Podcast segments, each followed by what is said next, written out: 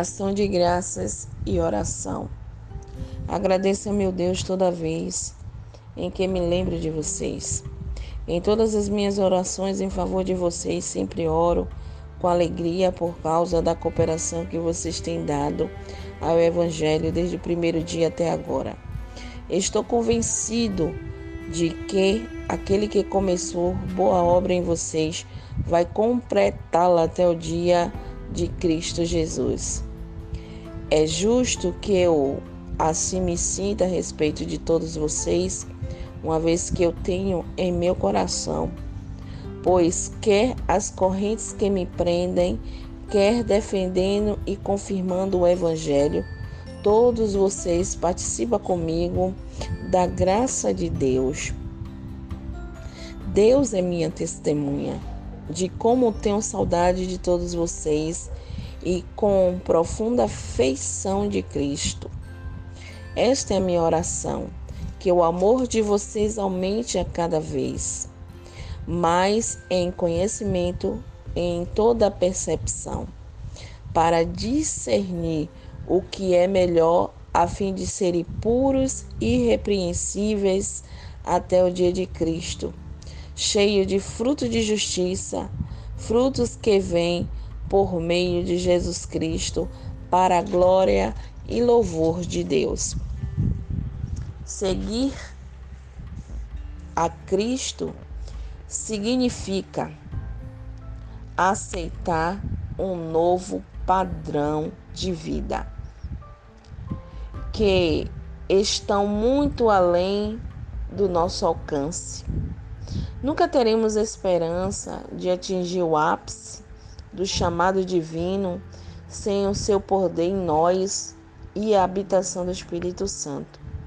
Somos chamados a nos portar de maneira digna do Evangelho de Cristo. Que convite elevado! Como isso se manifesta na vida do seguidor de Cristo? A oração de Paulo aos Filipenses nos fornece um vislumbre que permite como é essa vida em Deus, em Cristo Jesus. O coração cheio de amor, a mente repleta de conhecimento e do discernimento profundo de Deus, um espírito tão sábio que produz, que conduz a pureza a um caráter irrepreensível uma vida transbordante do fruto da justiça. Não podemos obter nenhuma dessas características sozinhas pelas nossas próprias forças, mas somente se orarmos com fervor e buscar o poder que apenas Deus pode ofertar às nossas vidas. Herdaremos tais atributos por meio de Jesus Cristo. À medida que ele nos enche com Sua presença, a nossa vida dará glória e louvor a Deus. Eu quero lhe dizer né, sobre esta passagem no livro de Filipenses 1, primeiro em diante. Paulo ele começa a se alegrar e falar de como os filipenses eles estavam ajudando para o crescimento do Evangelho, para o crescimento né, da palavra de Deus. Como era importante aquele povo cooperar com o ministério do apóstolo Paulo. E Paulo ele estava ali se alegrando em Deus pela vida dos filipenses. Se você for olhar ao livro de Filipenses, você vai observar como Jesus, no capítulo 2 de Filipenses, como Jesus, sendo Deus, ele largou a sua glória, largou o seu poder, largou tudo que ele tinha e toda a beleza e toda toda vislumbre, né, da sua glória, da sua presença, e ele desceu, se humilhou. A Bíblia diz que ele se humilhou em forma de homem e tomando em forma de homem, ele foi levado até a cruz. E lá os homens escarneceram de Jesus. Lá os homens é, zombaram de Jesus. Imagine o próprio Deus sendo zombado quando estava indo para sacrificar, entregando o seu corpo vivo para para que eu e você tivéssemos a vida eterna. Hoje nós somos é, grato pelo amor que Jesus teve pela minha e pela sua vida. Então o Senhor nos ensina que precisamos ser grato a Ele. Precisamos andar em gratidão pelo sacrifício de Cristo e cooperando né, com a mensagem do Evangelho quando você faz algo né, para que o nome de Jesus, para que o nome do Senhor venha a ser glorificado, para que o Evangelho seja anunciado, você está servindo ao reino de Deus, você está servindo a Deus, você está trabalhando para que a palavra de Deus seja anunciada. Você está libertando pessoas quando, quando você não pode ir, mas você faz o seu melhor para Deus. A recompensa, ela não vem do homem. O homem ele não pode te dar nada.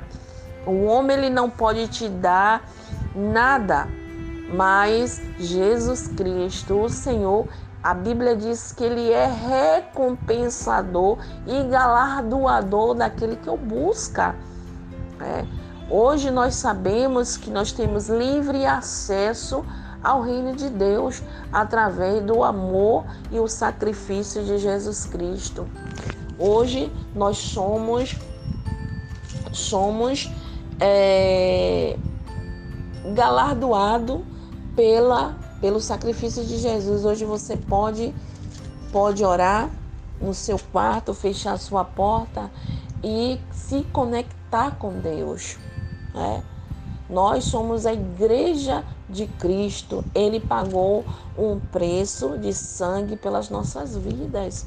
Nós precisamos entender que devemos andar em gratidão, orar pelas pessoas que têm servido ao Evangelho, que têm se dedicado à palavra de Deus, que têm se dedicado ao reino de Deus. Quando você não pode ajudar, né? Contribuir, você também pode contribuir através de uma oração, né? Por pessoas, intercessão. A Bíblia diz que o Espírito Santo ele intercede por nós com gemidos inexprimíveis. Nós precisamos entender que a nossa vida, a nossa vida tem que estar em fruto em Deus. Nós precisamos ser frutífero na presença de Deus. Você precisa ser frutífero na presença de Deus. Você precisa dar a sua contribuição ao reino de Deus. Aqui eu não falo simplesmente só na questão financeira. É necessário é porque o reino de Deus ele vai crescendo. Quanto mais você abençoa, quanto mais você se dedica a isso, mais o reino de Deus vai se expandindo. Jesus disse: "O meu reino não é deste mundo". Mas o Senhor também disse na sua palavra que ele deu poder e autoridade sobre a igreja dele e que o evangelho ele precisa ser anunciado em toda a terra até que ele venha. E quando o evangelho for pregado, ele está, estará vindo para buscar a sua igreja, para buscar aqueles que são salvos e remidos por Jesus Cristo. O sangue de Jesus ele nos lavou. O sangue de Jesus ele nos trouxe a nova aliança. Hoje nós estamos debaixo da aliança do Cordeiro que foi é, crucificado por mim e por você. Ele deu a vida por você. Jesus se humilhou, Jesus passou por humilhação, ele foi cuspido, É, segundo alguns relatos, dizem que quando Jesus estava ali carregando a cruz e que os, que os romanos ele ele lançava o chicote nas costas de Jesus, nas pontas desses chicotes, eles tinham pedaços de osso que quando eles jogavam as costas de Jesus era deslacerada, era rasgada e aquele rasgo foi por você. Aquele rasgo foi por mim, foi por nós, foi por você. E o que é que você tem para dar a Jesus? Você precisa ser grato, nós precisamos ser grato pela graça que foi nos concedida, pelo amor de Jesus, pelo amor que ele desceu, pelo amor que ele se entregou por você. Nós não merecíamos, queridos, mas o sangue de Jesus, ele nos lavou. O sangue de Jesus nos purificou de todos os nossos pecados. E o que eu venho lhe dizer hoje é que esse sacrifício foi por você. Foi também pela sua família. Você precisa ser ser essa árvore frutífera dentro do seu lar, dentro da sua casa, dentro do seu estabelecimento, dentro do seu trabalho, as pessoas têm que olhar você e ver em você algo diferente. Algo que, que elas não, não conseguem nem explicar direito, mas que elas olham para você e vê a diferença, né?